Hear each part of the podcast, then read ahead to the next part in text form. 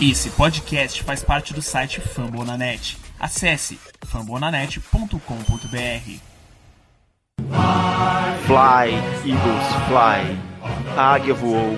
Está no ar mais um Greencast, o podcast oficial da torcida do Philadelphia Eagles no Brasil.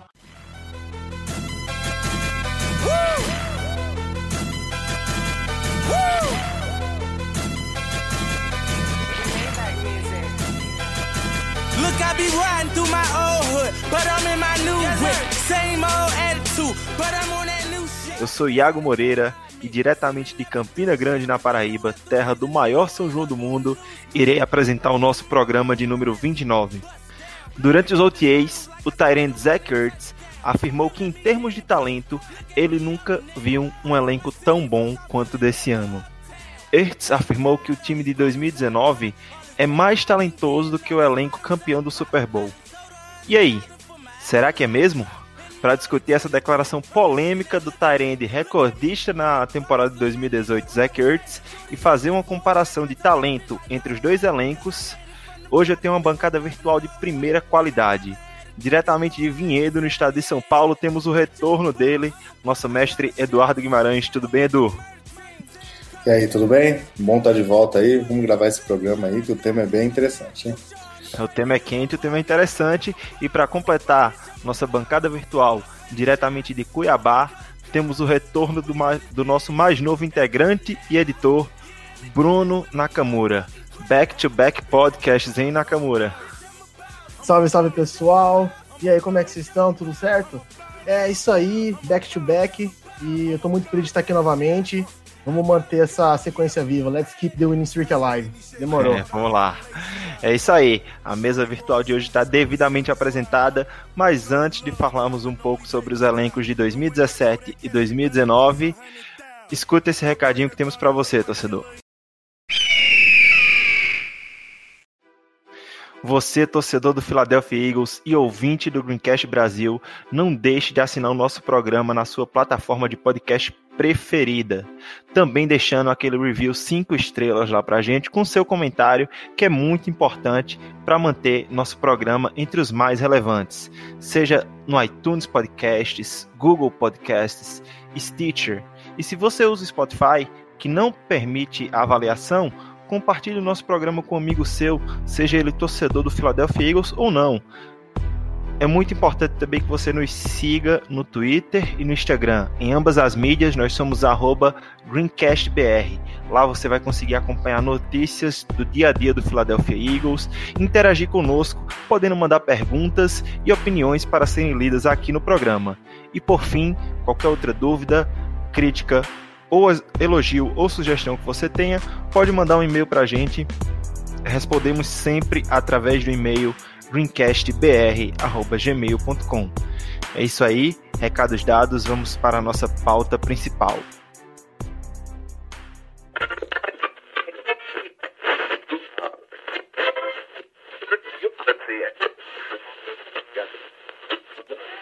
But you look around the locker room in terms of talent, I've never been on a team like this. Um, just top to bottom of the roster. No dia 12 de junho deste ano, durante os OTAs, o Tyrande Zach Ertz afirmou que, em termos de talento, eu nunca estive em um time como esse. O talento desse time é o melhor que eu já vi. Ertz ressaltou ainda que esse elenco de 2019 seria mais talentoso que o elenco campeão do Super Bowl de 2017, da temporada 2017, vencido em 2018. A gente discutiu isso com vocês, ouvintes, através de uma enquete feita tanto no Twitter quanto no Instagram, no GreencastBR, e como resultado tivemos mais de 180 votos totalizados entre as duas plataformas, que resultaram em 138 votantes acreditam que o elenco de 2019 é mais talentoso. Isso seria 75% dos votos. E 48 votantes acreditam que o elenco de 2017 é mais talentoso. Isso seria 25% dos votos. Ou seja, a grande maioria da nossa audiência concorda com o Zé Kurtz. Será que nossa equipe também concorda? A gente vai analisar e comparar posição por posição de cada elenco. E como a gente fez a pergunta lá nas redes sociais, vamos no, nos basear apenas em talento, né? É importante ressaltar isso, porque fica difícil aqui a gente querer fazer projeção ou algo do tipo, né, Edu? É, na verdade, é, a gente tem que comparar coisas iguais, né? Então, o resultado do, do, do, time de 2017 a gente já conhece bem e é o melhor possível. Então, seria completamente injusto a gente comparar é, o resultado obtido com o time atual, né? Não teria, não, daria puxeiro esse time atual, porque, enfim, o resultado não, não tem como ser melhor. O time precisaria conquistar o que o 17 conquistou para poder se igualar, né? Então, claro que a gente tá, tenta avaliar o talento, né? O jogador, é, jogador por jogador, é uma, é uma análise mais fria, né? E a gente tem que tentar separar algumas coisas, né? Como por exemplo, alguns jogadores que possam ter jogado uh, acima de suas capacidades, né? Que isso acontece muito com, time, com, times campeões, né? Em 2017. Enfim, é para a gente tentar meio saber quem é quem, né? Ainda em 2019 ainda tem muita projeção, a gente não tem muita coisa que a gente não vai ainda não sabe exatamente o que, o que esperar, né? Mas enfim, é isso que a gente está fazendo aqui, vai ser divertido. É, uma comparação simples é se a gente pegasse assim, elencos de Madden, vamos dizer, do jogo, do videogame. Se colocar um do lado do outro, quem é melhor? Quem tem o melhor overall, né? Basicamente é isso. Não é, não é querendo dizer se o cara vai jogar melhor, se o cara vai jogar pior. É basicamente se você colocar ali, vou usar um exemplo rápido, de caras que jogaram na mesma posição e vão jogar na mesma posição, e um estava em 2017 e outro vai estar em 2019. Terry Smith e Deshaun Jackson. E aí, quem é melhor? Quem basicamente vai ser isso, a, a comparação simples e direta de, de, talento, que foi o que o Zach Ertz falou, né? Ele disse que acha o elenco de 2019 mais talentoso até do que o de 2017. O que vai mostrar em campo, isso aí vai depender de, de comissão técnica, de plano de jogo, dos adversários, de tudo. É, é muito difícil comparar um time campeão do Super Bowl com um time que nem jogou ainda. Então nós vamos comparar aqui talento, levando em consideração essa declaração do Zach Ertz. Então vamos começar, né? Começar pela posição mais importante do futebol americano, quarterback. Em 2017, nosso corpo de quarterbacks era Carson Wentz, Nick Foles e Nate Sudfeld. Em 2019, nós temos Carson Wentz, Nate Sudfeld e Clayton Thorson. E aí, Nakamura, o que, é que você acha? Quem, quem ganha, quem começa vencendo essa disputa, na sua opinião? É 2017 ou 2019?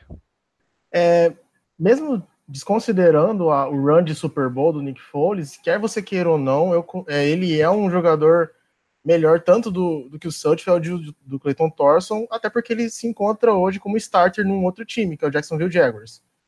Então, ao meu ver, por, por, esse, por, por esses fatores, o, time, é, o, o corpo de quarterbacks de 2017 ele é melhor do que o corpo de quarterbacks de 2019.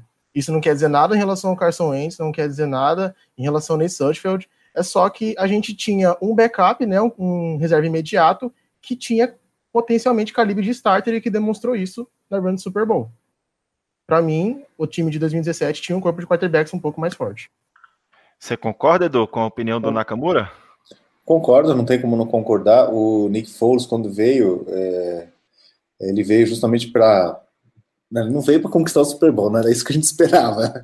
é, foi, completamente, foi completamente inesperado, mas ele veio para assim, um cara que já tinha diversas partidas aí é, no seu currículo, entendeu? Um cara que tinha condição de, de levar um time a uma assim, na ausência do quarterback titular, uma, uma campanha decente, né? Um, um resultado satisfatório e pela experiência que ele tinha. Então, ele era um, um, reserva de bastante valor. O Sudfield é um reserva de bastante potencial, o time é muito alto nele e tal, mas ele tem pouca experiência, né? Então, não tem como não concordar.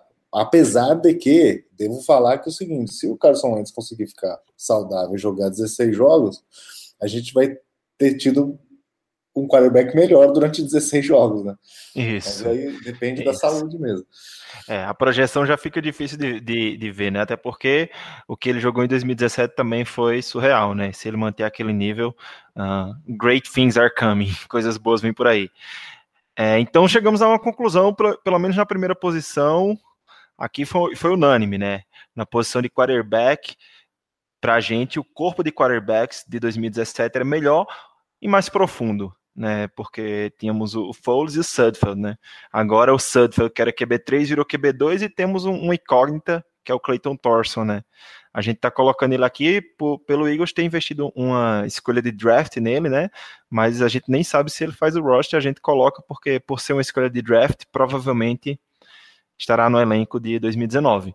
Então, 2017 saiu na frente, e aí eu não sei se em todas as posições a gente vai conseguir ser unânime aqui, mas é bom que somos em três, então não vai ter empate, né? É, vamos para a próxima posição aqui, a posição de running backs. E aí, 2019 temos Jordan Howard, que veio do Chicago Bears através de uma troca. Miles Sanders, draftado no segundo round do draft de 2019, na posição 53. Corey Clement, retornando de lesão depois de um 2018 apagado. E ali no fundo do roster, tentando entrar nesse elenco 2019, a disputa fica com Boston Scott, Josh Adams e Wendell Smallwood. Já em 2017, nós tínhamos LeGarrette Blount, que chegou em cima da temporada começar, Sproles, que machucou logo cedo, Wendell Smallwood, tivemos o Ajay, que chegou durante a temporada, né? Tem que se considerar isso, né? Quando for fazer a comparação, ele chegou bem depois. Tínhamos o Corey Clement, que foi pouco usado, mas apareceu muito no final também. E Kenyon Barner. E aí, Edu, para você, 2017 ou 2019? Quem tem o melhor corpo de running backs? Bom, aqui para o 2017 a gente tem que colocar ou o Sproles ou o Ajay, né? Porque o Sproles machucou na semana 4 e o Ajay chegou na semana 10. Então eles nunca jogaram juntos, né? Então a gente nunca teve os dois simultaneamente, né? Se fosse os dois simultaneamente, o 17 ganhava de lavada, porque era muitas opções, eram muitas opções, né? Mas não é. Então, assim, colocando, vamos pensar assim, começo de temporada, vamos pensar em começo ou, ou pro final? O que, vocês preferem? Eu acho melhor o começo, porque a gente vai pegar aqui o 2019 que nem jogou ainda, né? Então vamos Perfeito, colocar em, tá. em, termos de igualdade, né? Pensar um pouco em começo de temporada. Eu concordo com o Iago, acho que tem que pegar no começo de temporada mesmo para ser um, um playing field mais, mais justo. Tá bom, então não vou falar, do, nem vou tocar no Ajay aqui. É, que melhora um pouquinho para 2019, porque eu acho que o Ajay é o, seria o, o, mais talentoso de todos os, os running backs de 17 e 19. Seria o Mas, deal breaker, né, dessa, dessa é, parada é, toda aí. É, mas mesmo assim, acho que eu fico com 17. É, talvez eu esteja sendo um pouco injusto, talvez eu esteja supervalorizando o que eles fizeram aqui, apaixonado um pouquinho, como o Guilherme Palha né, durante essa semana, né, na discussão que a gente teve, é, um pouco apaixonado pelo que eles fizeram, né, é, mas eu acho que o Sproles dava uma versatilidade muito boa. O, o, Ger, o Gert Blount veio para cumprir uma função e ele e ele cumpriu, mas antes disso ele tinha cumprido também em New England, quer dizer, então ele era um, ele era um cara realmente decente para ser aquele tipo de running back, né, para jardas curtas, é, é, red zone, enfim. E e era um, um, um, corpo de running backs mais experiente. E o Clement de 2017, que era um calouro, é, apareceu muito bem, né?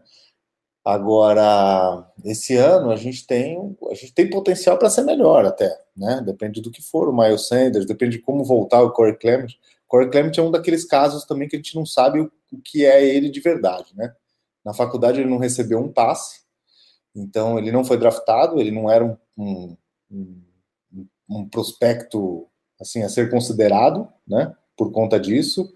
E ele surpreendeu todo mundo, enfim, fez um 17 muito bom, principalmente no final da temporada, mas 2018 já não foi aquilo. Então a gente não sabe se 2018 ele estava com problema de lesão e tal, ou se é esse é o Clement de verdade. Né? Então a gente vai precisar realmente ter o 19 para para ter a certeza, né? É, enfim, falei Mas- muito, mas meu voto é Mas você 17. fica, ah, você fica com 17 então, né? Meu voto é Vamos lá, 17, acho que mas não essa- por muito, não por muito. Essa, essa disputa vai ser acirrada, eu acho. E você, Nakamura? É, já não vamos ter, a, vamos ter a primeira parte que não vai ser unânime, né? Eu fico com 2019. Muito. Eu gosto muito do Jordan Howard, eu gosto muito do que ele fez em, em Chicago. Eu acho que o Miles Sanders tem o potencial para ser meio que um, um híbrido de Sproles com Ajay. Não tô falando né, que ele vai ser igual, que ele vai suprir todas as necessidades, mas ele é um cara que recebe, ele é um cara que sabe correr bem, ele é um cara que tem uma boa mudança de direção eu tenho um pouco de. O Clement tem um pouco de moral demais comigo. Eu gosto muito dele. Eu acredito que ele vai voltar muito bem para essa temporada, apesar da temporada meio pífia do ano passado. Mas eu- ele é- tem um pouco de moral comigo. E só de não ter o Smallwood, né? Eu já fico um pouco mais feliz. De possivelmente não ter o Smallwood, eu já fico um pouco mais feliz dele ficar lá no fundo do depth chart. Eu também sou meio alto no, no Boston Scott, que gostei bastante do que vi dele em New Orleans e em LA Tech, né? E Louisiana Tech é por muito pouco. É por muito pouco porque o Sproles é a formiga atômica, é aquele cara que dá o spark pro time. O Blount executou muito bem o serviço dele de ser um, um power back na, em 2017. É por muito pouco, mas eu fico com 2019. Então vamos ter que ir pro voto, voto de Minerva aqui, né? Sobrou para mim, caiu no meu colo essa, essa decisão. É, assim como o Edu pontuou, foi bastante importante o fato da gente não estar considerando o Ajay por ele ter chegado no final da temporada. E ele seria o fator decisivo caso a gente estivesse considerando ele. Para mim, o fator decisivo aqui é o Jordan Howard. No programa que a gente comentou a contratação dele, eu disse que a gente não veria o mesmo Jordan Howard do, do Chicago Bears, porque o Eagle joga diferente. A gente não tem um lead back, a gente tem um, um running back by committee, né, um comitê de running backs, mas eu acho que isso pode é, melhorar e fazer com que o Howard seja melhor utilizado. Explico por quê. A gente viu que o Howard ele veio caindo de produção durante as três temporadas no Bears. Ele primeiro teve 1.300 jardas, com a média de 5.2 jardas em 2016. Aí teve 1.100 jardas com a média de mil, oh, com a média de 4.1 jardas por, por toque em 2017. E em 2018 foi o primeiro ano que ele correu abaixo de mil jardas, 935 jardas, perdendo espaço para o Terry Cohen, e com a pior média da carreira dele de apenas 3.7 toques por carregada e praticamente inefetivo no jogo é, aéreo, né? O que tem se percebido, pelo menos de início de OTAs, é que ele não era utilizado no, no jogo aéreo por não saber, e sim porque o Bears não queria utilizar ele dessa forma. Porque o que todos os treinadores e os, os repórteres que cobrem o Philadelphia Eagles disseram que nos primeiros OTAs, na, no- nos treinos em, em equipe, 7 contra 7, 11 contra 11, ele foi muito utilizado é, no jogo aéreo pelo Carson Wentz e não teve nenhum drop. O que é muito É, importante. É, ele teve, só para. ele até em entrevista chegou a falar isso, que o, que o Chicago não, não utilizava ele dessa forma. Né?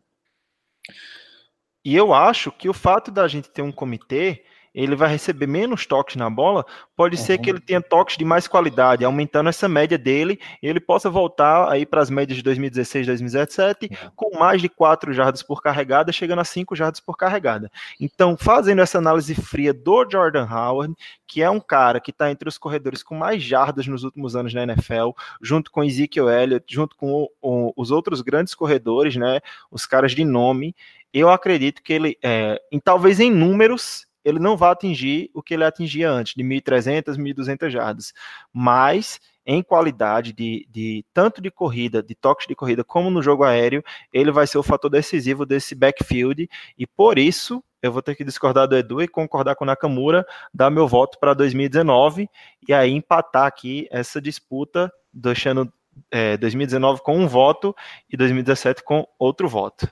Vocês Só querem complementar algo aí? Pode complementar. Eu só quero dar um detalhe em relação ao Jordan Howard. Eu e a Edu, a gente estava discutindo antes do programa começar. E ano passado, o- a conversão de terceira descida curta do Eagles com corrida estava lá embaixo. Então, era um céu. Era, 28. Era 28, né, Edu? 28, exato. A terceira, terceiras e quartas descidas concorrida, 28 da. Ou seja, ele realmente veio para preencher esse espaço. Até eu nem, nem acho que se ele não conseguir é, aumentar a média, Iago, vai ser um problema, porque o negócio dele é, é conseguir first downs, né? First downs em terceiras curtas. Isso, isso. E ele, por conta, lá em Chicago, ele converteu 74% dos seus toques nessas situações. Então, é, literalmente, ele veio para preencher esse buraco que não foi um buraco para a gente, foi uma cratera. A gente literalmente não conseguia mover as correntes em terceiras e quartas descidas curtas com o jogo terrestre. Principalmente no final da temporada com o Josh Adams, que teve ridículos média de menos de uma jarda, se eu não me engano, e uma taxa de conversão baixíssima, né? Acho Realmente que foi 0 é... de 8, né? Não foi 0 é... de 8? é, é, eu acho que foi isso, 0 de 8. É, foi, foi, algo, algo absurdo. É, realmente eu acho que ele vai ser bem encaixado, aí vai ser um fator diferencial. É, em termos de talento, que eu falo assim, se a gente vê o que o cara já produziu e o que ele pode fazer aqui, realmente ele tem é, a possibilidade de mostrar esse talento dele de corredor de terceiras curtas e ainda ser utilizado de outras formas, como a gente falou no, no jogo aéreo, que Chicago nunca deu essa oportunidade ao Jordan Howard de mostrar esse valor dele, né? E aí a gente vai para a próxima posição, aqui a gente vai começar pelo ataque, tá, galera? Ataque, defesa e special teams, comentar bem rápido, né? Mas continuando no ataque, vamos para a posição de wide receiver, e aqui eu acho que vai ser unânime, tá? Como cada um já começou uma vez, eu quero começar nessa. Em 2017 tínhamos Alshon Jeffrey, Torrey Smith, Nelson Aguilar, Mac Hollins e Shelton Gibson. Em 2019, provavelmente teremos Alshon Jeffrey, Deshaun Jackson, Nelson Aguilar, J.J. Arcega Whiteside e além no final, no, no, brigando pela última vaga, últimas vagas do roster, o Mac Hollins, uh, o irmão do Sonny Michel está sendo muito falado, né? Pode ser que ele busque uma vaguinha ali, o Markin Michel e o Charles Johnson, Charles Johnson, que veio da AAF, né? Ex-recebedor do Minnesota Vikings. Para mim aqui é claro que 2019 vence por uma simples por um simples fator. O primeiro deles, o grande fator, Deshaun Jackson, a verdadeira ameaça vertical que o Carson Wentz nunca teve, apesar do Torrey Smith ter sido até importante, né? Mas aqui, em termos de talento, não dá para comparar Deshaun Jackson com Torrey Smith. Outro fator que me faz voltar em 2019, Nelson Aguilar retornando para o slot, tá? Assim como ele fez em 2017, né? Então acho que vai manter esse nível aí do, da posição de slot. E a chegada do JJ Arcega Whiteside, que vai ser uh, na red zone junto com Alshon Jeffrey, um perigo para as defesas. Aqui claramente para mim 2019 vence. Para você, Nakamura. Eu vou concordar com o Iago, continua em 2019. A adição do Deshaun Jackson por meio de troca com o Tampa Bay Buccaneers foi uma das coisas que eu mais amei nessa off-season. Eu, na época, comecei a acompanhar o Eagles, o Deshaun Jackson é, já estava no time. E, nossa, eu senti tanta falta desse cara jogando de Midnight Green. E, e sempre que eu vejo algum jogador empurrar outro jogador para o fim do, do depth chart, como é o caso do possivelmente do Orcega Whiteside empurrando o Rollins para depois, ele vai ter que disputar a posição dele com o Mark Mitchell e o Charles Johnson, eu considero isso um upgrade, mesmo que seja em detrimento de um, um jogador, porque torna o time mais forte de qualquer forma. Para mim, é muito fácil escolher, é 2019. Você concorda, Edu? É, essa aqui para mim é lavada, tá? Eu não tenho como não concordar, porque é, o Deshaun Jackson, apesar dos 32 anos, né, ele está muito longe de estar tá acabado, ele não está mostrando nenhum sinal de decadência, muito pelo contrário. A carreira toda dele, ele já, foi, ele já liderou por seis vezes a estatística jardas por recepção e uma das vezes foi o ano passado, ou seja, não está é, não tá decaindo. Foi um dos 25, foi um top 25 wide receivers é, no, em DVOA, é, ou seja, agora a gente tem dois, né, o Jeffrey e o, o Deshaun Jackson entre os melhores em DVOA. É, é, todos os wide receivers, o JJ, a adição do JJ também é impressionante. Eu não sou muito muito ligado em draft como vocês são, mas enfim, depois que o Eagles draftou, a gente ouvi bastante a respeito, vi bastante e vi vídeos e tal. É realmente uma é uma ameaça, especialmente na red zone, é, a mais, né? E, e todos esses receivers vão ser beneficiados ainda pela uma unidade que a gente vai falar agora próxima, né? Que, que, na minha opinião, também já está melhor. Já estou soltando meu voto logo para as, duas, as duas próximas unidades, inclusive, né? As duas próximas unidades e um caçoente saudável, né? Eu acho que isso, isso influencia bastante. E tem um detalhe é. que você falou do The Jax, né? Ele, é, ele foi o cara com mais, é, você falou, né? Maior média de jardas por recepção, top 5 de VOA, é isso? Ele foi? Top 25, também não é para tanto assim. Ah, tá, desculpa, eu viajei, tá. Top 25, mas foi top 5 em outra é, estatística que eu queria lembrar agora, que é a média de velocidade por rota corrida. Ele é top é 5. É, seja... O que ele faz, é, é, o que ele faz, né? Que é rota gol mesmo, e, e, queimar corners no fundo do campo, ele é um dos melhores. Ele, é, ele, ele perde muito pouco assim para os que a gente considera os melhores da, da, da, NFL, que é o Brandon Cooks, né? Talvez 32 o, anos Cooks, parece que é, não passa nada para ele, né? É, exatamente. Né? E então, parece que ele está se cuidando mais agora. Ele falou muito sobre isso, essa questão de que ele atingiu uma maturidade que ele não tinha antes, né? Isso auxiliou ele a conseguir manter essa questão da velocidade, porque o que acontece geralmente com esse tipo de, de recebedor, né? Que é os recebedores rápidos, eles acabam perdendo essa velocidade com o passar do tempo. Então, vamos, vamos aqui, 2019 virou o jogo, né? Tá, começou perdendo na posição de quarterback, agora 2 a 1 para 2019. E a gente vai para a próxima posição, que é a posição de tight ends, continuando aqui no ataque, né? 2019 contra 2017. É, o principal tight end, número 1, mudou, não mudou, mas evoluiu. Na minha opinião, já dando um, um spoiler também, né? Zach Ertz é o Tyrande 1 nas duas, nas duas temporadas, 2017 e 2019, mas em 2017 nós tínhamos Brent Selleck e Trey Burton como Tyrands 2 e 3, e esse ano 2019 temos Dallas Goddard e como Tyrande 3, Richard Rodgers e ali tentando achar uma vaga no roster, que talvez eu acho que não vai conseguir, o Joshua Perkins, que é muito querido ali entre os treinadores do Philadelphia Eagles. E aí, Edu, o que, é que você acha? 2017 com Ertz, Selleck e Burton, ou 2019 com Ertz, Dallas Goddard ou e Richard Rogers? É, eu já antecipei meu voto, né, 19, é, mas esse não é lavado, esse é por pouca coisa, na verdade, né, porque eu eu respeito muito e gosto muito do Burton, né? E não precisa dizer assim a admiração que a gente tem pelo Selleck, né? Que fez carreira aqui. Mas o Selleck em 2017 ele não era, ele era realmente um, era o último ano da carreira dele mesmo. Não, realmente não, é, não fazia muito além de, de, de, de, entrar num jogo de bloqueio e tal. Né? Deixou de ser um, deixou de ter uma importância dupla para o ataque, né?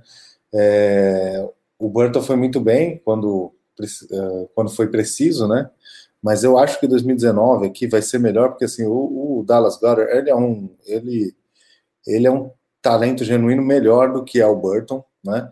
E a gente tem uma possibilidade, né? Vislumbrando uma possibilidade de jogar mais em 12 personnel, né? Para quem não, não conhece muito de formação, 12 personnel é um running back, dois tight ends e, e consequentemente dois, dois wide receivers, né? É, o ano passado, toda vez que a gente jogou em 12 personnel, a gente teve um aproveitamento tanto de passe quanto de corrida melhor, ou seja, o time ficou mais equilibrado. Mesmo que os Tyrands não toquem na bola, é, o time fica mais equilibrado. Mesmo que a jogada seja uma jogada de corrida, né? É, enfim, o, o, time joga melhor. Então, por conta de, de, de usar mais o, o, a dupla de Tyrands, né? Eu acho que a gente, eu acho que eu dou vantagem para para 2019. E importante ressaltar também a evolução do Zach Kurtz, né? Teve uma temporada 2018 é, catando tudo que aparecia pela frente dele, desenvolvendo um pouco, a, mesmo que seja minimamente, o jardas após recepção, né? A gente viu aquele TD que ele fez contra o Texans, a gente não via aquilo antigamente dele. O Ertz 2017 não fazia aquilo aquele TD de, de jardas após a recepção. E o bloqueio que o Words também evoluiu. Então, acho assim, a diferença entre o Words 2019 e 2017 é muito grande. E como você falou, o Dallas Goddard é quase um Words que bloqueia melhor. É, é, é, essa é uma Tem dupla... mais jardas após a recepção. Isso, isso. Ou seja, você, em termos de potencial, fala baixo. bruto. Ele é melhor que o, ele é melhor que o Zach. É bruto, essa dupla de Tyrande é bruta. Você concorda, Nakamura? Eu concordo, meu voto fica com 2019 também. O Dallas Goddard e o Carson Wentz, né, não tem, não tem a ver com essa parte, mas são é um dos motivos por é, do quais, dos quais eu amo o draft, é ficar pescando prospect de small school, de universidade pequena, né, que joga na FCS, porque quando um cara se destaca no, no small school, é porque ele tem o diferencial. E o Dallas Goddard é o tipo de cara que ele é extremamente atlético, ele recebe muito bem, ele tem umas recepções espetaculares da parte dele, como vocês já com- comentaram, ele é um cara que é muito bom com a bola nas mãos depois de receber ela. Ele tem uma velocidade, ele é mais atlético que o Zach Ertz, ele é mais, é, e ele é, para mim, do que ele pode oferecer, ele tem potencial para ser melhor do que o Brent Selleck. Eu amo o Brent Selleck, é um cara que fez carreira aqui, como o Edu já citou, foi draftado lá no quinto round, não foi? Uns anos atrás, mas 2019 para mim tem tudo para a gente ter a melhor dupla de Tyrants da liga inteira.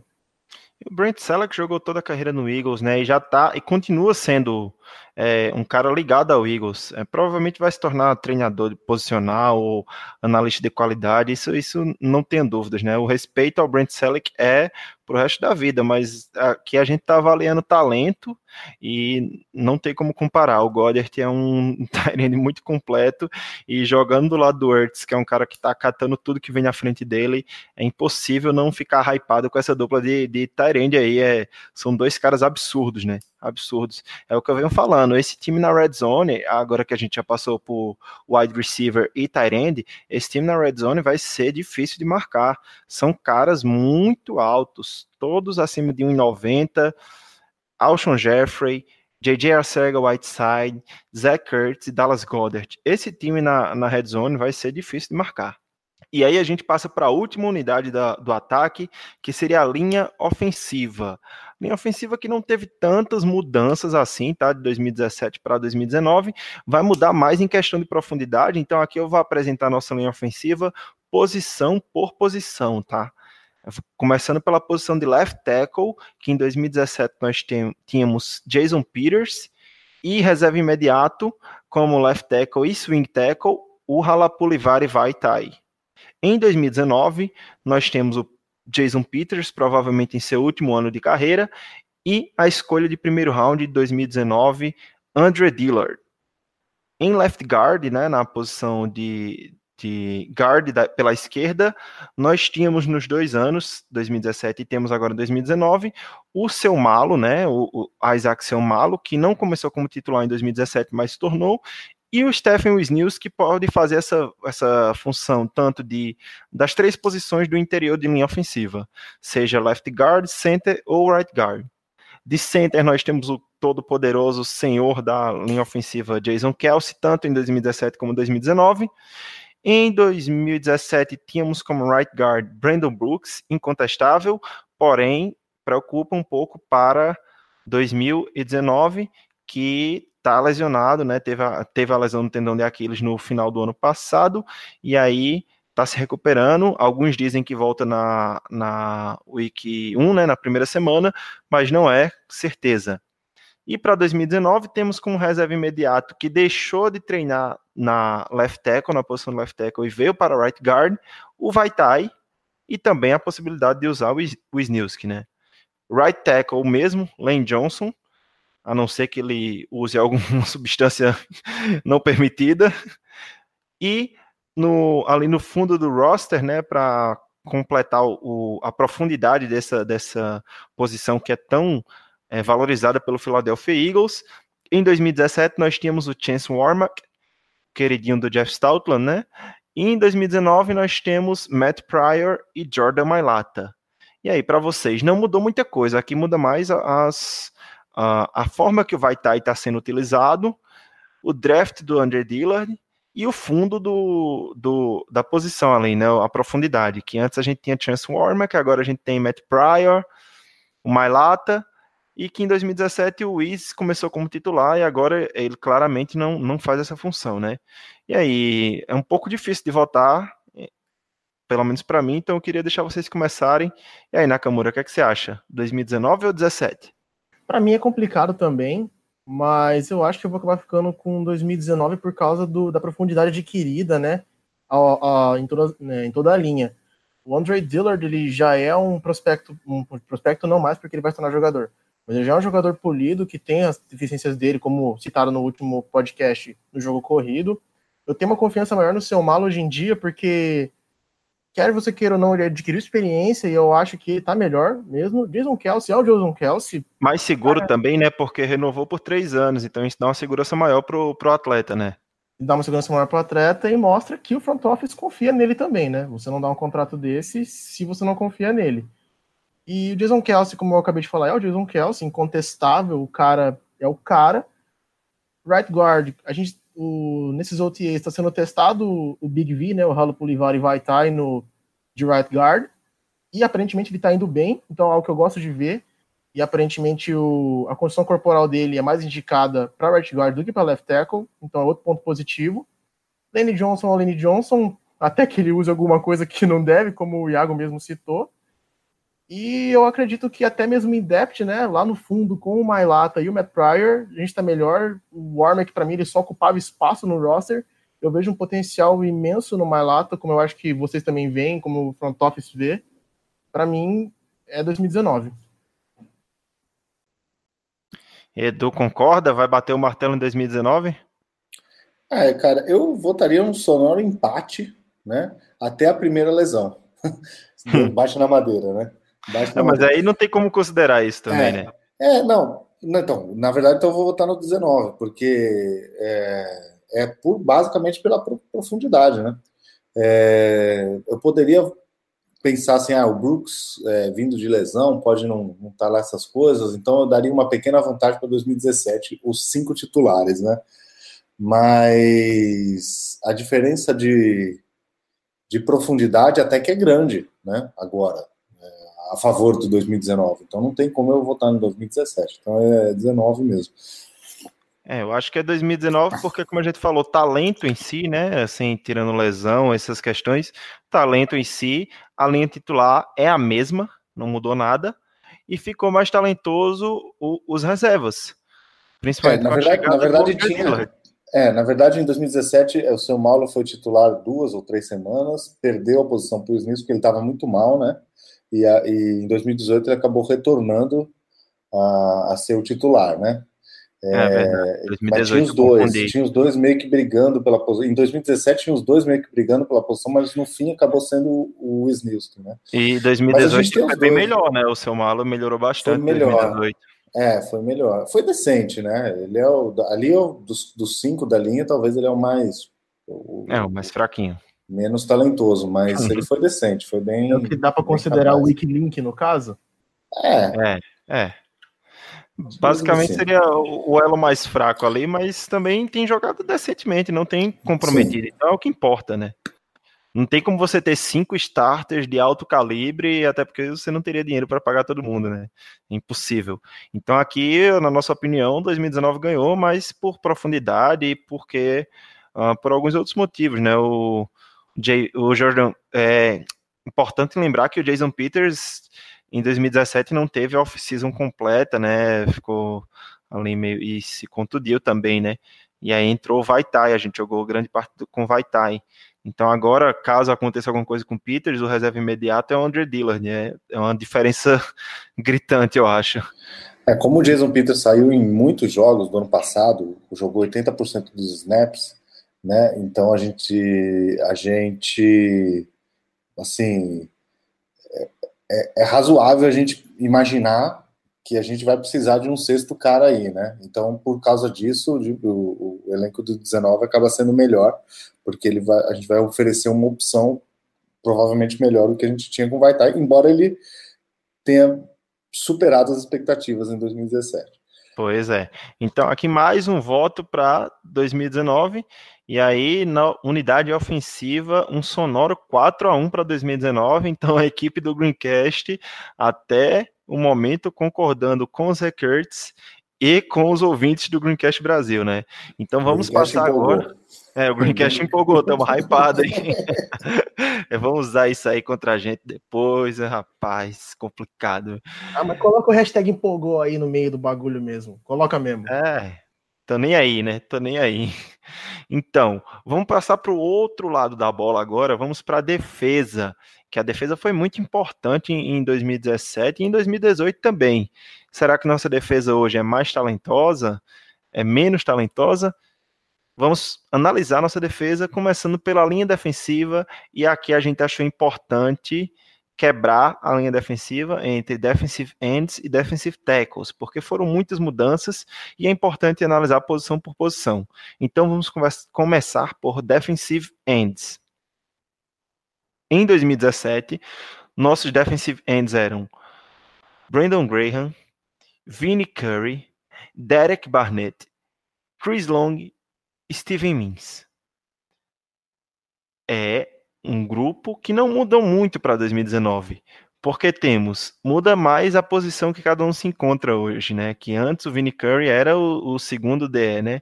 Agora é Brandon Graham, Derek Barnett, Vinnie Curry, aí não temos mais Chris Long, e aí a gente conta com Josh Sweat e o draftado nesse ano, Sharif Miller. E aí, o que, é que vocês acham? É, Curry 2017, Curry 2019, o Curry 2018 foi bem abaixo do que ele jogava aqui no Philadelphia, que já não era muita coisa. Barney 2017 é o Barney 2019 voltando no lesão. O diferencial aqui é o Chris Long. É, eu estou me inclinando um pouco para 2017, eu acho. É, eu voto em 2017, nesse caso, porque a gente teve eu ia falar que a gente teve duas perdas, né? A gente teve duas perdas do ano passado, né? Michael Bennett e o Chris Long. Mas é, em relação a 2017. Sem foi... viúvas do Bennett é. aqui. mas a gente. É, é... enfim, o Vinnie Curry ele entrou no sistema lá do Tampa Bay, não deu certo, foi muito mal, é, foi cortado e a gente acredita que ele pode que ele possa dar um caldo aqui, né? Mas ele já não não tá com a, não tá no mesmo role que ele, que ele ocupava, né? O Coringa é o Derek Barnett, né? É, a gente é, ele estava vindo bem antes da lesão, mas ele se lesionou, né? Então a gente não sabe como ele vai voltar. Então, mas por enquanto não tem como a, a gente perder o Chris Long sem essa reposição, né? E e dar a vitória para 2019. Então, nesse caso, é 17. Eu acho que é, é. Vou cortar aí de novo. Eu acho que aqui vai ser mais uma unanimidade. Eu vou ficar com 2017 também. Por mais que eu goste muito do Sheriff Miller, né? Como foi visto no episódio passado, aquela empolgada na nota do draft dele. O Chris Long, eu acho que é uma perda muito importante, muito pelo fato que ele é um dos 10 mais eficientes na questão de puxar o passador, né? De ir atrás do quarterback em jogadas de passe. O Derek Barnett, como o, o Edu e o Iago citaram, é um cara que vinha indo bem, né? Ele estava vindo bem, mas ele sofreu aquela lesão, então, de certa forma, ele é meio que uma incógnita para esse ano, para saber como é que ele tá. Eu vou ficar com 2017 também. O Chris Long era uma, era uma peça, vai, vai ser o pilar dessa minha argumentação. E é importante lembrar que o Chris Long não saiu porque foi para outro time, né? Ele decidiu se aposentar depois queria mais playing time, queria ver mais, mais o campo mais vezes, mais snaps, jogar mais e não foi atendido pela diretoria do front office do Philadelphia Eagles e acabou decidindo por aposentar, encerrar sua carreira. Seu último time foi o Philadelphia Eagles, ganhou anel de Super Bowl pelo New England Patriots e pelo Eagles, então uma carreira muito boa, gigantesca do Chris Long. A gente agradece os serviços que ele prestou ao nosso time, né? Foi muito importante naquele ano do, do Super Bowl 2017. E aqui eu vou votar com vocês também, 2017. Ô, ô Iago, você falou uma coisa interessante, que é uma coisa que me deixa grilado, né? Ele queria mais tempo de campo e a diretoria não, não prometeu ou não, não achou que ele teria esse mais, mais Não quis se comprometer com esse fato. É, né? é. Mas, mas assim, se você olhar para o roster hoje, se ele tivesse no roster, talvez ele, assim, na, na, nossa avaliação de agora, de junho, né? Talvez ele tivesse mais snaps do que o ano anterior. Pela, pela, pela saída do Michael Bennett e tal. Eu, então, eu, eu não consigo. Assim, eu não sei. é, Sabe por que eu não. Talvez eu não concorde com isso, porque eu acho que, assim, o, ele via muito o campo por dois motivos, né? Primeiro, por conta, depois que o Derek Barnett se lesionou, e porque o, o Graham era muito usado como deteiro na Sim, NASCAR sim. Package, né? E eu acho que o, o Graham vai ser pouquíssimo usado, a gente vai falar de DT na próxima. depois, é. Aham. E eu acho que o Graham vai ser pouquíssimo usado em NASCAR Package, porque a, a posição de DT tá bem recheada em Tá bem 2019. recheado, aí o DT vai ganhar, então por isso que. Não, perfeito. Não, isso. Não, o que eu quero dizer é o seguinte: será que, será que o front office não está mais alto do que a gente está no SWAT? No SWAT? É, o, o que eles falam que sim, né? No Josh Sweat, né? E É. também no Derek Barnett, né? Eu acho que eles queriam É, colocar o Barnett não, É. sem ninguém ali no, no, no pescoço dele para provar que o Barnett é o DE número 2, que ele vai É. ser o titular junto com o Graham. então, essa recusa do Eagles, acho que pode significar então que o, que o Eagles está completamente confortável com isso, né? Então, então vamos, vamos acreditar nisso, né? E ainda foi importante para o salary cap também, né? Tem, tem esse detalhe. A gente não pode falar de movimentação, de comprometimento de jogadores do Eagles sem, sem falar em salary cap, né? Era um valor, era um, um contrato até relevante do Chris Long, então faz, faz sentido, né? Vamos, então aqui 2017 venceu, né? Segundo voto para posições de 2017, vencendo até aqui apenas em quarterback e defensive end, todas as outras, menos running back, foi unânime. Wide receiver 2019, tight end 2019, linha ofensiva 2019 e running back decisão dividida para 2019, 4 a 2 para 2019, concordando até aqui com o Zach Ertz e com a torcida do Philadelphia Eagles no Brasil.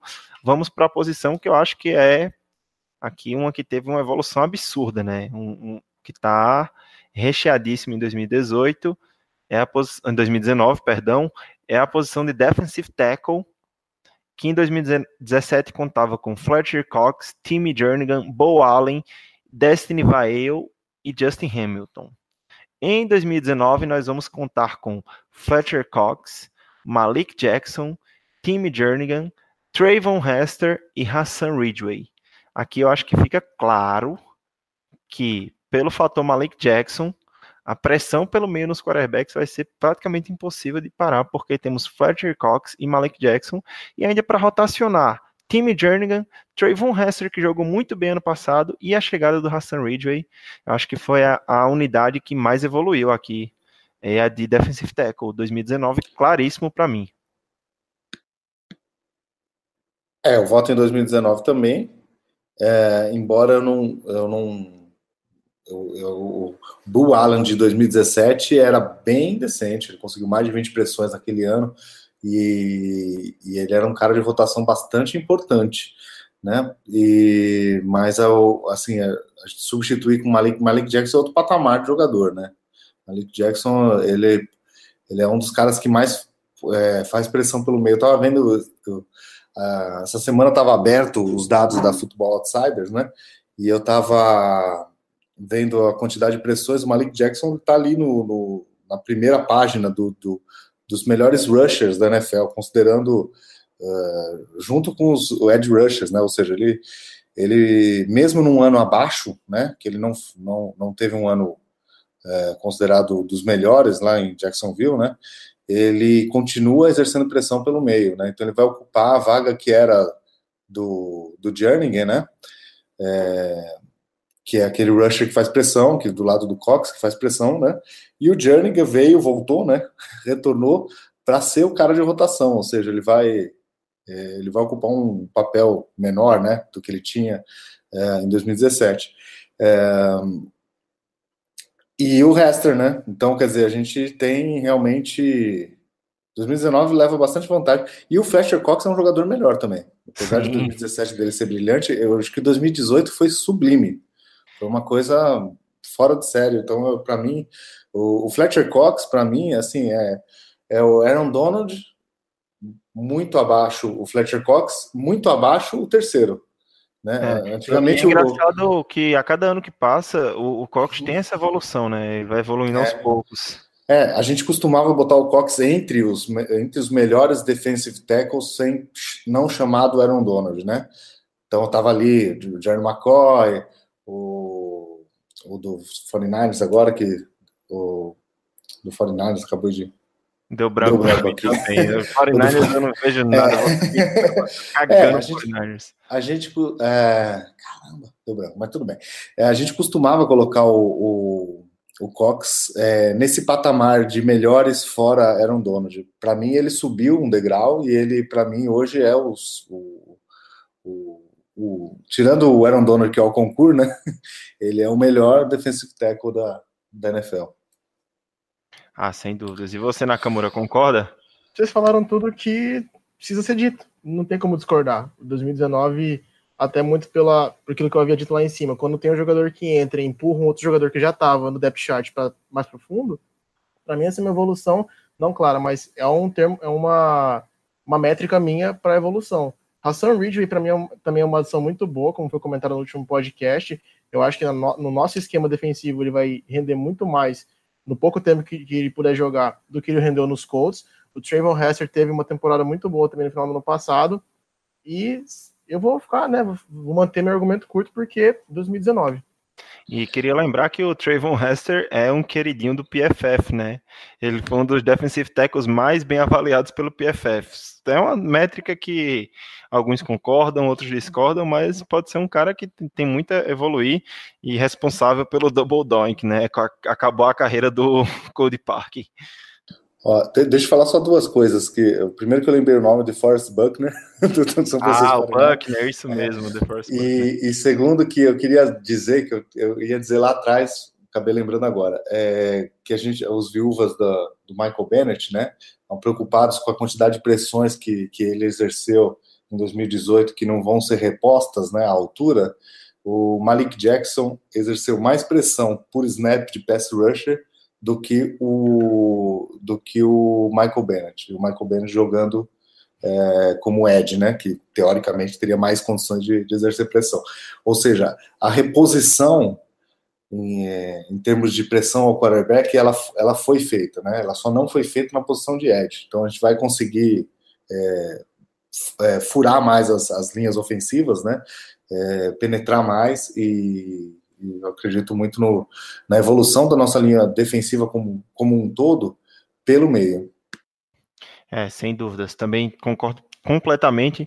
E seguindo um pouco para aqui para a próxima posição para o programa não ficar tão longo, vamos para a posição de linebacker, que em 2017 nós tínhamos Nigel Bradham, Jordan Hicks, Michael Kendricks, e ali no fundo do roster tinha Najee Good, Daniel Eller, Binate Gary e Joe Walker. Para 2019 nós temos o mesmo Nigel Bradham, mas aí não temos mais nem Jordan Hicks, nem Michael Kendricks, temos agora Zach Brown e Camu Grugier-Hill, que agora assumiu aí a posição de tá crescendo dentro desse time, não é mais apenas um special teamer. E no fundo do, do roster temos também Nate Gary, LJ Ford, que chegou, veio dos Steelers, e TJ Edwards, que veio através do, do draft, né? Foi um undrafted free agent que alguns gostam muito. A gente falou, falou bastante dele no, no podcast passado. E voltando de lesão de 2018, o Paul Warlow. Para vocês aí, quem quem é melhor a unidade? 2017 por conta de Jordan Hicks e Michael Kendricks, 2018 por conta de Zach Brown e evolução de Camus. O que é que você acha, Nakamura? Eu vou ficar com 2019. Uh, ah, apesar de Jordan Hicks ser um cara extremamente talentoso e eu gostar muito do Michael Kendricks, o Kendricks ele tinha um estilo de jogo meio errático.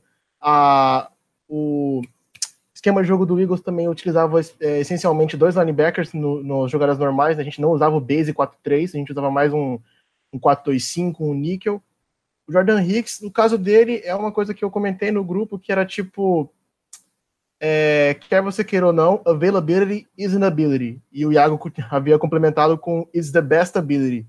Ou seja, você está disponível é uma parte importante do seu arsenal de habilidades. O Hicks, ele não quase nunca ele ficava saudável bastante para completar uma temporada, para jogar jogos o bastante numa temporada. E o Zach Brown, ele é um jogador com notas muito grandes no site de análise, ele tem um tape muito bom, eu particularmente gosto muito dele. Camu Hill demonstrou uma evolução excepcional também nos últimos anos. E eu tenho um queridinho também nessa posição, que é o Nathan Gary, que o Ken Flajoli, que é o nosso técnico de linebackers, comentou recentemente que é um dos linebackers mais inteligentes que ele já viu jogar durante os OTAs. Não sei como vai ser durante a temporada regular, mas eu tô confiante com 2019. Ô, Nakamura, só complementar, né, traduzindo para o bom português, né, que nem, nem todo mundo compreende, sobre Jordan Hicks. Disponibilidade é a melhor habilidade. Se você não está disponível para jogar, cara, não, não importa o quão bom você é dentro de campo, que se você joga dois, três jogos, quatro e passa cinco, seis contundidos, fica difícil de, de defender, né? E uhum. eu concordo com você, a evolução do Camus, Grudier Hill é muito importante. É, o Liam Jenkins, do Philly Sports Network, fez um vídeo no YouTube comentando a evolução do Camus Grudier Hill e dizendo que acredita que ele tem potencial para ficar entre os titulares dessa posição de linebacker que está recheado em 2019 e acha que ele tem capacidade de ser pro bowler, não apenas como special teamer, mas sim como linebacker. Então a gente vai deixar a, é, na descrição do episódio esse, esse vídeo aí. Infelizmente ele é todo em inglês, né? Mas para os que manjam de inglês, a gente vai deixar o link do YouTube do Philly Sports Network, do Liam Jenkins, com o um vídeo sobre o Camugro de Rio, que ele acha que vai ser um, um diferencial na posição de linebacker para o ano 2019 e você, Edu, o que é que acha aí dessa posição de linebacker? 2017 ou 2019? Você votou em 19 também? É, eu, eu votei em 2019, isso. Então já perdi, né? assim, é, esse é o mais Mas difícil. Expõe, expõe seus pontos, né? É importante. Não, esse, esse, é o mais difícil para mim. Esse, é esse running back são difíceis, mas esse é o mais difícil. Esse é o mais próximo. É, porque, na verdade, eu vou votar em 2017 é, porque a, gente, a pergunta é talento, né? Então eu acho, eu acho que o Jordan Higgs é um talento melhor que o Zach Brown, né? É, talento, né? Mas realmente essa questão de lesão é uma questão importante. É, e o Kendricks era um bom jogador. Ele, ele era mais importante na época do Chip Kelly, né? Porque ele também é blitzer e tal. A gente não faz blitz, blitz nunca, né? Então, mas ele também, mas ele nunca deixou de ser um bom jogador, ele só era um jogador subutilizado. Eu era a favor no grupo, a gente falava bastante do corte, eu era um dos que mais defendia o corte do Kendricks, né? Não porque eu não gostasse do jogador, mas porque ele recebia muita grana por pouco que ele jogava, né? E, mas aí acabou com a lesão do Hicks mais uma vez, em 2017, jogando bastante snaps e, e, e jogando bem, porque ele é um bom jogador. Então, talento é, eu coloco ainda 2017 porque a gente ainda está esperando o Camus, entendeu? Esperando o Gary, é, como vai ser a, a, a mudança de time para o Brown, né? Como que vai, como que ele vai, vai se adaptar a esse novo sistema do Eagles e tal. É, tem potencial para ser melhor. Eu não estou nada preocupado com a posição de linebacker. Tem muito torcedor do Eagles que está preocupado. Eu não estou nada preocupado, nada, nadinha mesmo né? Que o, que o Eagles não tenha draftado linebacker. Realmente, para mim, tá, tá ok. A gente tá cheio, tá cheio. Inclusive, a gente vai provavelmente é, deixar de fora dos 53 algum bom jogador nessa posição, de tão cheio que a gente tá. Mas é, mesmo assim eu fico com 17 por conta do, do, de serem talentos mais provados, né? É, faz sentido o seu voto aqui. É, como eu falei, né, que eu falei bastante coisa, mas acabei nem, nem votando, né? É muito difícil, eu acho que a, até mais do que running back, a posição do linebacker é bem difícil de avaliar, até porque ela parece ser subutilizada no Eagles, né? É, é engraçado isso. A gente nunca teve um corpo de linebackers que se destaca tanto assim nos últimos anos, nessa, principalmente nessa era de Schwartz. Então, eu, eu fico muito aqui por conta do, do Camus, e do Zac Brown, com 2019. E aí a, as únicas posições que tiveram, não foram unânimes, running back e linebacker, né? Mas até agora 6 a 2 para 2019 parece que... Isso sempre eu do contra. Ah. Isso sempre eu do contra. Mas com pontos que fazem sentido, né? Eu acho que isso sua exposição faz a gente até é, pensar um pouco, mas eu acho que é, como, como você falou, talento, a avaliação do talento, ela varia muito, é impossível ela ser unânime, né? Passando então para a posição aqui de, de cornerback. Vamos para a secundária agora para fechar a defesa com corner e safety. Vamos tentar ser um pouco mais rápido. Em 2017, nós tínhamos na posição de corner Jalen Mills, Ronald Darby, Razul Douglas, Patrick Robinson. Em 2019, nós temos Ronald Darby, Avante Maddox, Razul Douglas, Sidney Jones, Jalen Mills e Crevon LeBlanc. Eu acho que esse. Eu já expressei, eu vou começar votando. Eu já expressei várias vezes o quanto que eu gosto desses seis jogadores que estão aí hoje no, no Philadelphia Eagles de cornerback. Muita gente acha que nossa secundária é fraca, que nós não temos bons corners, mas eles vão se impressionar quando eles verem Avante Maddox e Russell Douglas em campo. Eu já falei isso. Ainda podemos contar um pouco com talento, se for para avaliar talento, como o Eduardo falou, do Sidney Jones. A gente espera uma evolução, a gente espera que ele fique saudável. E é tão engraçado que em 2017 o Mills era praticamente o CB1 desse time, e agora ele, com essa lesão dele, parece até que pode ser dispensável, digamos assim. Porque ficaria aqui, na minha opinião, atrás de Darby, atrás de Russell Douglas, que para mim, todo mundo já sabe da minha opinião, é o melhor corner do time atrás de Avante Maddox e atrás de Sidney Jones. Então, é, não tem vida fácil não aí para nenhum dos corners, porque vai ser muito disputada essa posição e o nível de talento para mim é altíssimo aqui. 2019 vence fácil para mim. É, Como essa, dói. Essa... Pode falar. Como dói ver o Jalen Mills lá embaixo no depth chart para mim. Meu Deus. Falou o Mills Boy aí.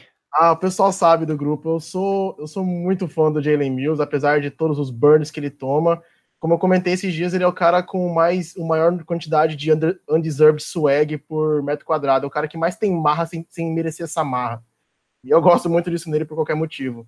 Mas eu vou continuar também com 2019, porque olha o tanto de talento que tem. Tipo, até mesmo o Crevon LeBlanc, que é o último cara lá, ele mostrou muita coisa boa no final do ano passado é 2019.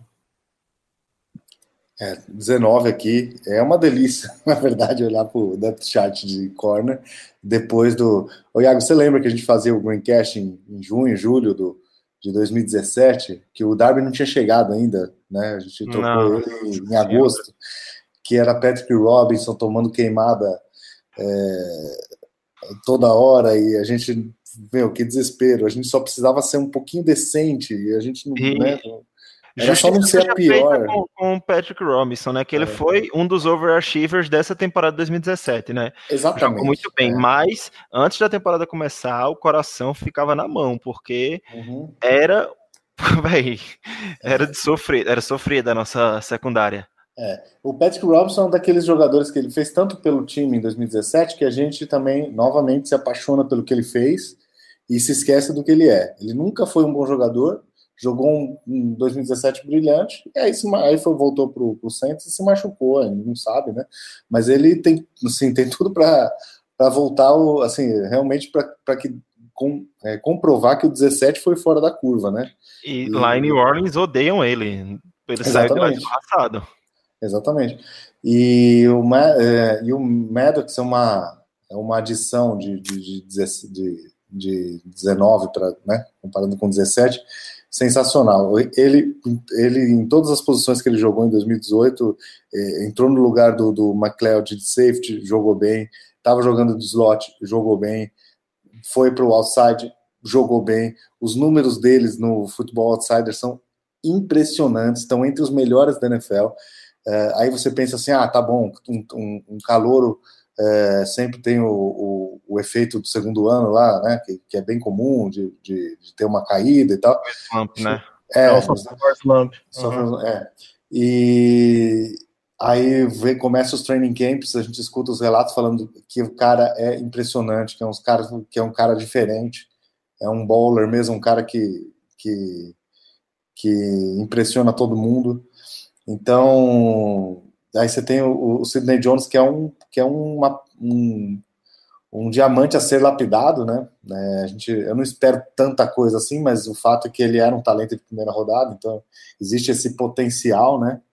É, tudo isso não tinha em 2017. 2017 era o Darby, era o Mills, era o Calouro Rasul Douglas, né? Que hoje o, o Douglas é um, um, jogador melhor do que o Calouro de 2017. E só, né? E, então, e o Patrick Robinson, né?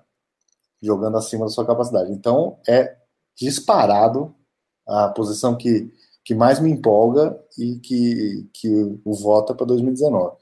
E o que eu acho melhor de tudo é que todo mundo, fora a gente, acha, todos, diga assim, torcedores de, outro time, de outros times, analistas, repórteres, eles acham que nossa secundária, nossos corners são fracos.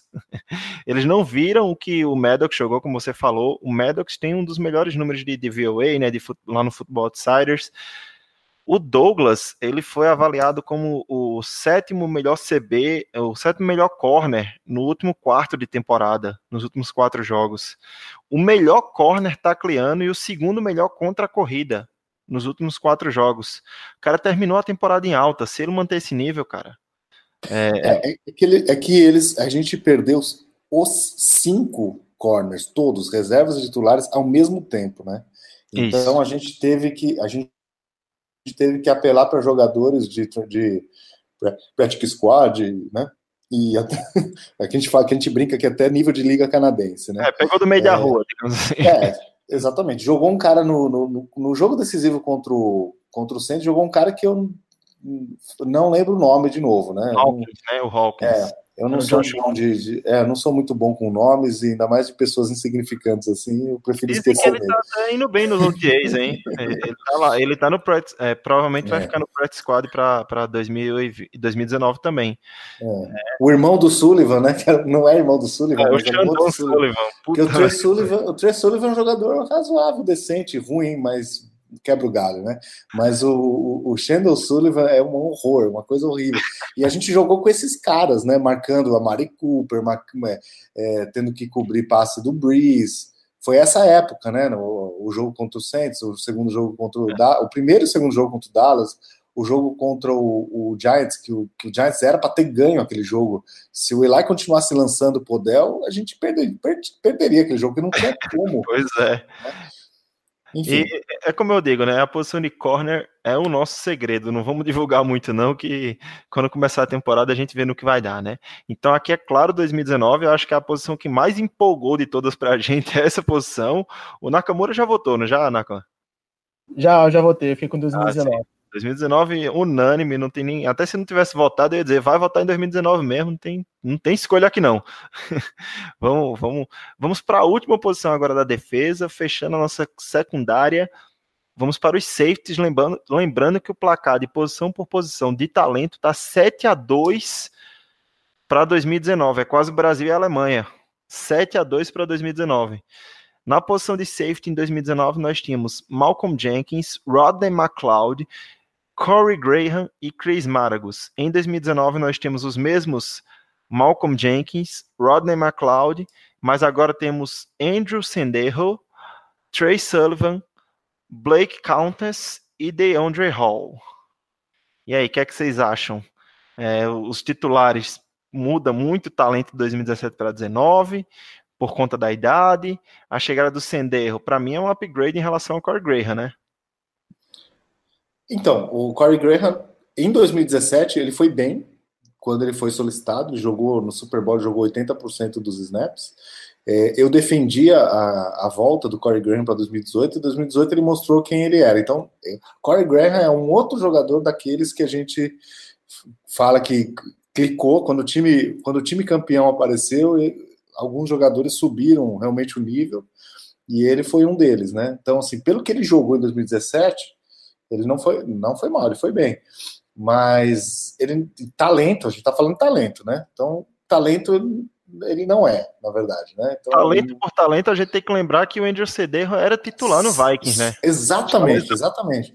Exatamente. E ele ficou marcado pra gente pela aquela, por aquele não tackle no, no, no, pelo no Blount no jogo, né? Dizer, né? Pelo, pelo atropelo do Blount. Mas é, mas ele é um jogador muito querido. Até o Rafão do, do, do, do 10 Jardas gosta muito dele, gostava muito dele. Do então, Zona FA. Acabou, do, é, desculpa, do Zona FA. Do Zona FA e do é, Minnesota Vikings Podcast. É, podcast, MVP, é. E, e, e ele até comentou comigo no, no, no grupo lá do, do Zona FA que quando foi para o Eagles, falou assim, pô, eu fico com pena dele ter ido para um rival. Assim, tipo, ele realmente acha que, enquanto isso, a gente, os torcedores do Eagles, fica achando que a gente vai cortar ele por causa de uma quarta compensatória. Quer dizer, talvez é, a gente não está dando o devido valor. Quer dizer, que pena então... que eles acham que a gente é um rival deles, né? Porque para é. a gente eles não Maldade, velho. Isso é maldade. É, então eu, eu fico com. Então eu voto em 2019 pela profundidade, né? Os titulares são os mesmos e eu acho que a profundidade tá, tá, tá melhor. Você teria algum outro destaque, Nakamura, para 2019? Talvez o Blake Countess ou para você é, é, indiferente o Blake Countess, a diferença é mesmo o Andrew Cederro? A diferença maior é o Andrew Senderro, até rolou uma piada, né? Que o Eagles contratou o Senderro porque ele estava enterrado no Lincoln Financial Field depois do trucking do Ligard Blonde em cima dele. Mas é. Eu acho que o diferencial mesmo é o Senderro. Eu gosto muito do Blake Countess, cara. Ele foi draftado pelo Eagles alguns anos atrás e buscaram ele de volta depois de, de um tenure dele no Rams, né? Mas a, o diferencial é o Senderro, que é um upgrade claro em relação ao Corey Graham. E é 2019 não não tem outra. Eu acho que a idade não vai interferir muito no, no, na forma que o Jenkins e o McLeod jogam. Um o Jenkins muito... é um journeyman, né? O cara joga todos os snaps. Não, é absurdo o, isso. O cara é o famoso Iron Man, né? Ele tá sempre isso. lá em todos os snaps, todos os snaps, realmente. É incrível, então eu acho que e não demonstra que isso vai diminuir ou vai mudar em 2019, não demonstra apesar da, da idade mais avançada, dois anos a mais, e o McLeod é o fator de estar voltando de lesão. É, em 2017 ele foi importantíssimo, até hoje eu, eu não consigo esquecer a imagem daquele tackle no Super Bowl, né? que seria uma conversão de terceira descida curta, né? Ou era uma quarta descida, que ele agarrou o cara, ele praticamente desculpa as palavras, mas ele praticamente cheirou os ovos do cara e... Aquilo foi praticamente um power bomb. Quem acompanha tipo wrestling, WWE, aquilo foi um power bomb de Isso. wrestling, praticamente. É, então eu gosto muito do McLeod, eu acho que ele é subvalorizado, principalmente pela torcida, e, é, porque ele tem um problema de tackles, né? Ele realmente não é um tacleador exímio, mas eu acho que a gente vê a falta que ele fez em 2018, quando ele saiu, né? Que a gente teve que aturar Corey Graham, e aí eu destaco que o Edu falou que caso aconteça de Jenkins ou McLeod sair, não precisa ser Corey Graham, agora tem Senderro, agora tem o próprio Trey Sullivan, que é, vai lá, decente, dá para aceitar, tem o Blake Countess, que é um ace de special teams, né, é retornador, então, é, eu acho aqui que claríssimo 2019, abrindo a vantagem para 8 a 2 e não tem mais o que ser feito, porque acabou defesa e ataque, a gente vai passar rapidinho por cima de, de special teams, que não muda muita coisa, na minha opinião. Eu já vou adiantar que para mim é empate, porque eu gosto dos dois Panthers, que é a única coisa que muda, mas em 2017 tínhamos como kicker o Jake Elliott, o Panther Donnie Jones, mais conhecido como Donnie Longball, e o long snapper, o Rick Lovaro. Em 2019, Jake Elliott, evoluído, melhorando, eu creio eu. O Panther Cameron Johnston, o australiano. E o mesmo long snapper, Rick Lovaro. Para mim aqui é praticamente um empate, não, não tem muita mudança. Eu só acho que tem que respeitar o Donnie Jones e eu acho que o Cameron Johnston tem uma perna forte pra caralho, hein? O... Pra mim fica mais no empate mesmo também. O Jake, talvez tipo, a gente ganhe um pouco no kicker porque é um Jake Elliott melhorado, né? É um pouco evoluído e perca um pouco no Panther porque o Bag Bones Jones, né, o Donnie Jones, ele era um cara diferenciado também, mas o Cameron Jones é um cara que faz um trabalho muito bom. Rick Lovaro é o Rick Lovaro, mas não, acho que fica empate. Eu não consigo pender para um é. lado ou para o outro, tem que ficar meio igual. Se você fosse avaliar long snap, eu ia dizer, tá de brincadeira. Rick Lovaro é o Rick Lovaro, não tem o que é, dizer, né? Não errando é o que importa. A falta de pauta, né? Analisar long snapper.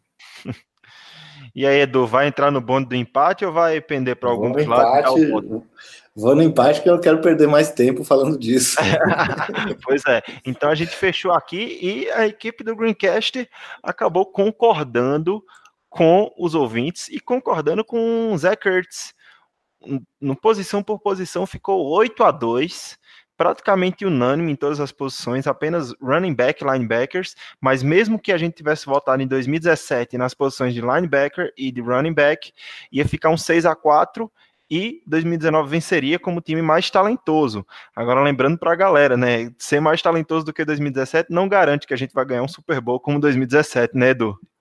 Não, não garante. Tem o. Bom, basicamente tem os outros times, né? Precisa ver também como estão o roster dos outros times. E principalmente é, outras coisas que não são elenco, né? Nem tudo é elenco. A gente falou aqui, por exemplo, a gente. É, já trouxe a informação uma vez que o Eagles foi o 32 time é, em DVOA dos, nos primeiros quartos de uma partida, ou seja, o último, né? A gente foi muito mal, né? Então, assim, a gente gosta muito do Doug Peterson, tal, mas esse trabalho de plano de jogo não, não funcionou, não foi bem feito por alguns dos fatores. Você tinha um excesso de, de, de, de preciosismo doentes, querendo ser herói toda hora, e, e a própria chamada de jogadas mesmo. Mike Grow ainda não nos convenceu. Aliás, né? Não, não, não colocamos na pauta a comissão técnica. Eu acho que a comissão técnica eu daria voto para 17 por conta da saída dos nossos coordenadores, né, que, que, que foram para os outros times, né, para o de Filippo e o, e o Frank Wright, e acaba que o, que o, a reposição ainda não se provou, né? Deixa eu te então... interromper rapidinho, Edu, só, só um segundinho, uhum. desculpa. É, até no começo eu falei, né, como a gente fez esse episódio baseado na, na declaração do Zé Kurtz, a gente tá falando basicamente de só talento. de elenco. Uhum. E de talento claro, do elenco. Então não tem como. Sim, é, sim. Eu até falei no começo Justo. também que, tipo, não tem como a gente dizer que 2019 vai ser melhor que 2017, porque até o coaching staff mudou. Mudou uhum. muito, a gente não sabe como é que vai ser o gameplay, como, é, como você falou, os adversários, tá ligado? O caminho da gente uhum. pode, é, pode ser mais fácil ou mais difícil, né? É, não, tá, não, tá certo, é justo. É, a gente tá falando de talento, não tinha que entrar com o Steph mesmo, tá certo. Agora, é, o que eu digo assim, que realmente concordando com você, né?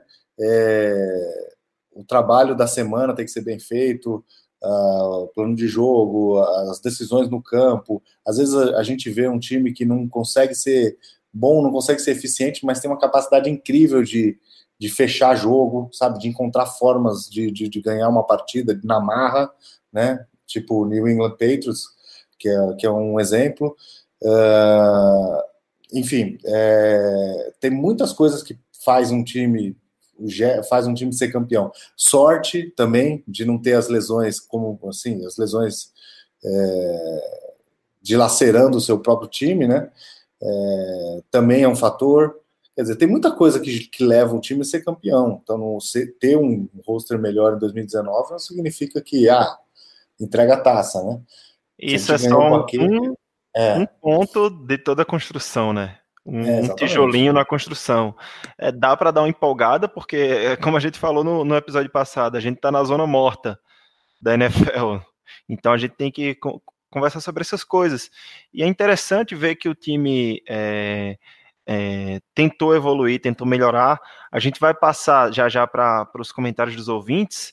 E tem um, tem um comentário que fala muito sobre isso, de que como o Harry Roseman sempre deixava para resolver o time durante a temporada, e esse ano ele tentou resolver logo de início, né? Quer acrescentar algo aí, Nakamura?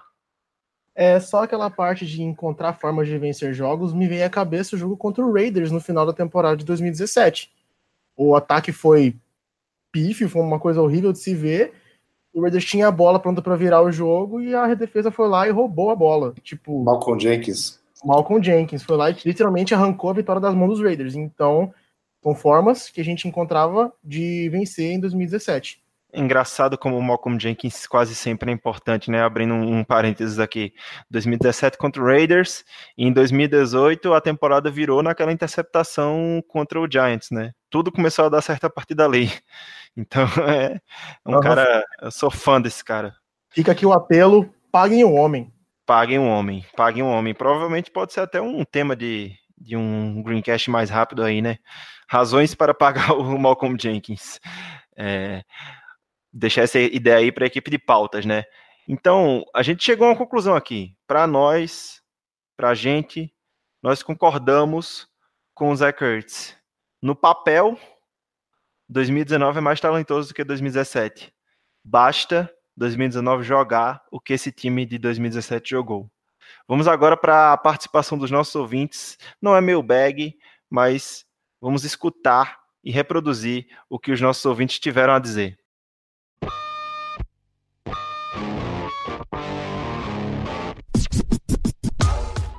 Bem, quando a gente abriu as enquetes, tanto no Twitter quanto no Instagram, para a galera responder lá se achava o time de 2017 ou o time de 2019 mais talentoso no papel. A gente teve uma, uma participação muito boa, quase 200 votos somando as duas redes sociais. Muita galera mandando um inbox, é, o direct, né, lá no, no tanto no Twitter quanto no Instagram. E a gente quer reproduzir aqui algumas opiniões de alguns ouvintes para que eles se sintam parte também desse debate, que foi muito interessante e rolou bem legal. Se você não segue a gente nem no Instagram, nem no Twitter, segue lá, GreencastBR, e vamos ouvir a opinião de alguns ouvintes aqui sobre esse tema elenco 2017 contra 2019. Eu tenho duas opiniões aqui que vocês vão adorar. Que essa galera é, são torcedores que, assim como, como nós, acompanham o Eagles há um pouco mais tempo, então já tá vacinado, né? Esse hype de pré-temporada. Tanto o Eric, que é o arroba underline Eric BRP no Twitter, quanto o arroba Mizuga no Twitter, eles dizem estar vacinados. O Eric diz assim: apesar de votar no elenco 2019 como melhor, já me vacinei em 2011, só me, só me empolgo com a bola rolando. E o Mizuga é. falou: talento no papel, talento no papel é 2019, mas eu já vi essa de Eagles com timão, não caio mais, vou esperar. E o arroba César 9 a 9 inclusive, com ele. É, não, inclusive, Iago, eu queria dizer que quem falar o termo Dream Team no, no, no grupo vai, vai ser banido imediatamente. Ainda bem que você tentou isso agora, porque eu já ia soltar esse termo ao vivo no podcast, larga a mão. Não faz isso, não faz. Quem, quem fizer isso tá banido. Então é, é uma galera que já tá vacinada, né? Um timaço no papel, mas isso é só um bloquinho em toda a construção, né? Não faz, não faz diferença se você tem um grande elenco e, não, e o time não funcionar. E aí vamos para algumas outras opiniões aqui legais que a gente selecionou. O João Mangueira mandou para a gente através de Twitter. A opinião dele, ele disse assim: Além de mais talentoso, ele acredita que o elenco de 2019 é mais equilibrado que o 2017. Todo começo de temporada sempre ouvíamos que o High Roseman iria consertar o time no meio da temporada. Esse ano isso não será necessário. Vocês concordam com o João Mangueira?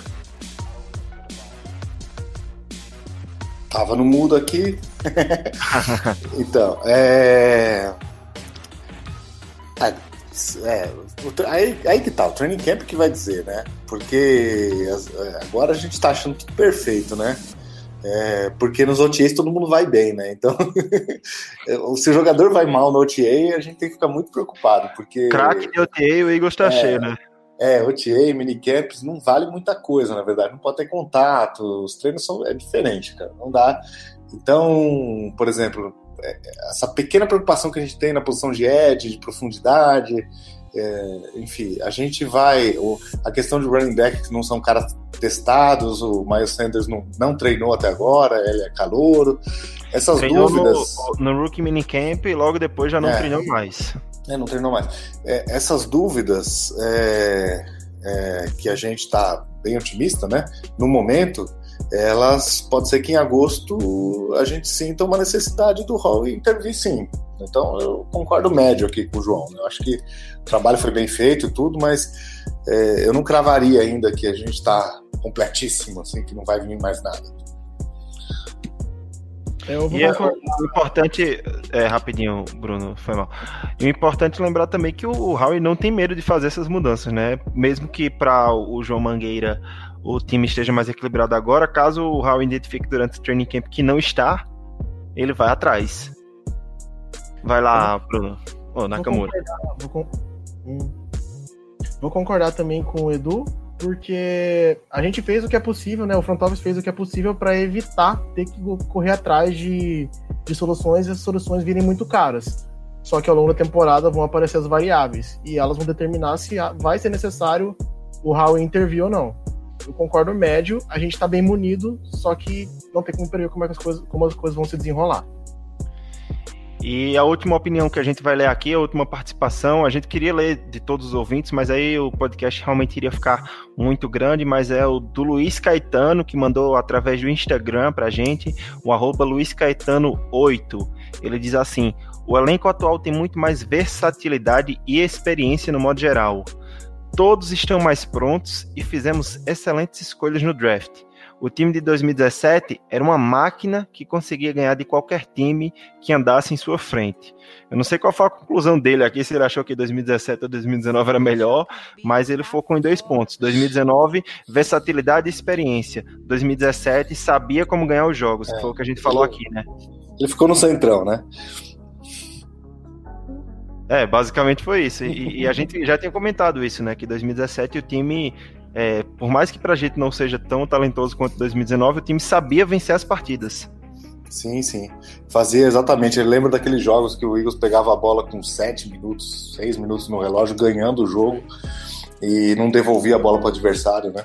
É, Treinava é, o relógio. É, isso é o que time bom faz, na verdade, né? Isso faltou o ano passado, né? Então a gente realmente é, tem muito que melhorar pro, do ano passado, né?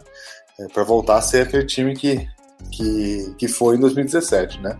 Mas as, as peças estão aí, existe a, a, esse potencial, tá claro, né? É verdade. Tá claríssimo. E aí, essas foram as opiniões que a gente conseguiu destacar, né? Que não seria tão repetitivo do que a, do que a gente já falou, mas eu quero mandar um salve para todo mundo que mandou inbox, direct para a gente participou. O Leonardo Buarque, que é o arroba Leo Silva, underline 182 no Twitter. O Felipe Lima, o Ramon Gomes, que é o arroba Ramon underline Gomes F no Twitter. O perfil que eu gosto muito, arroba Philly em Brasil, ele também votou no 2019 para quem quiser acompanhar outros esportes da Filadélfia, além do, do futebol americano, eu recomendo seguir o Philly in Brasil. É Philly normal, de Filadélfia, in de dentro, né, em inglês, e N, e Brasil com Z. Eles acreditam que 2019 também é melhor, e eles lá eles falam de NHL, é, do Flyers, do Sixers, do Eagles. Então, se você, assim como alguns dos nossos colegas são todos os times da Filadélfia, é uma conta que eu recomendo seguir, que é bem legal o trabalho deles. Mandar um salve também, um abraço para Juliana, que no Twitter é o arroba PQP Chu, Leopoldo, Thiago Zuter, Rodrigo Ventura e pro Heitor Oliveira, Heitor de Oliveira, que mandou lá no, no Instagram pra gente, ele falando bastante do ataque, focou muito no ataque, é, principalmente nas adições do Deshaun Jackson e do Jordan Howard. É, ele disse que para ele o diferencial seria isso, e para a gente realmente, a gente viu que o ataque foi uma grande evolução, né? Assim também como arroba Nassim Beni. Ele também acredita que o ataque seja a grande evolução que torna esse time mais talentoso em 2019. Então é isso, galera. Vamos encerrar o nosso Greencast número 29 por aqui, com a participação dos nossos ouvintes. Para encerrar o programa de hoje, eu gostaria de agradecer, primeiramente, todos os ouvintes que nos acompanharam até o final. Você que ficou com a gente até agora, um muito obrigado. E também queria agradecer a participação dos, dos convidados, né, da nossa equipe do Greencast, que sempre faz um trabalho tão interessante. Primeiramente, agradecer o retorno dele, Eduardo Guimarães. Muito obrigado, Edu, por mais um, mais um podcast gravado, mais uma parceria. Eu que agradeço, sempre que eu puder voltar por aqui, eu gosto muito de falar do Eagles. É, e até a próxima. Obrigado, ouvintes. Até a próxima. Queria agradecer também a segunda vez dele, o Bruno Nakamura, o nosso querido Naka, vai estar tá participando aqui do programa, tá editando. O cara chegou com gás, está ajudando muito a nossa equipe do Greencast. Tem sido muito importante, uma adição muito importante para nossa equipe. Muito obrigado por ter participado de mais esse podcast, Naka. Eu que agradeço mais uma convocação. Como o Edu mesmo falou, falar do Eagles é uma coisa muito boa, que me deixa muito feliz, é uma coisa que me enche de, de animação. E Tamo aí para qualquer coisa. Vou partir para edição desse episódio assim que der. E tamo junto. É, como eu falo com o Edu várias vezes, né? Se deixar, o episódio tem duas, três, quatro horas, né, Edu? Que a gente vai falando, porque falar de Eagles e com quem entende de Eagles é bom demais. Eu nunca consegui fazer um episódio curto, não consegui mais uma vez. e eu prometo que nunca vou conseguir, né, Edu? Então é isso, eu só queria lembrar mais uma vez a todos os ouvintes de assinar o nosso feed em qualquer agregador de podcast que você escute, seja Spotify, iTunes Podcast, Google Podcast, Stitcher. Se você não escuta no Spotify, escuta nesses outros que eu citei, deixe um review 5 estrelas pra gente. Isso é muito importante para gerar engajamento e, e, deixar nosso podcast mais relevante para outros torcedores do Eagles no Brasil conseguir escutar a gente. Você vai lá, deixa um review 5 estrelas, deixa o seu comentário, no que é que a gente pode melhorar, no que é que você gosta da gente. E se você escuta pelo Spotify, faz uma coisa, compartilha com um amigo seu que você sabe que torce pro Eagles e que tem que ter acesso a essas informações que a gente passa aqui. Também pedir para você seguir a gente no Twitter e no Instagram @greencastbr e fique à vontade para nos enviar um e-mail sempre que julgar necessário. Por hoje é isso, a águia vai pousando e vai saindo do ar mais um Greencast Brasil. Até a próxima e fly, Eagles fly.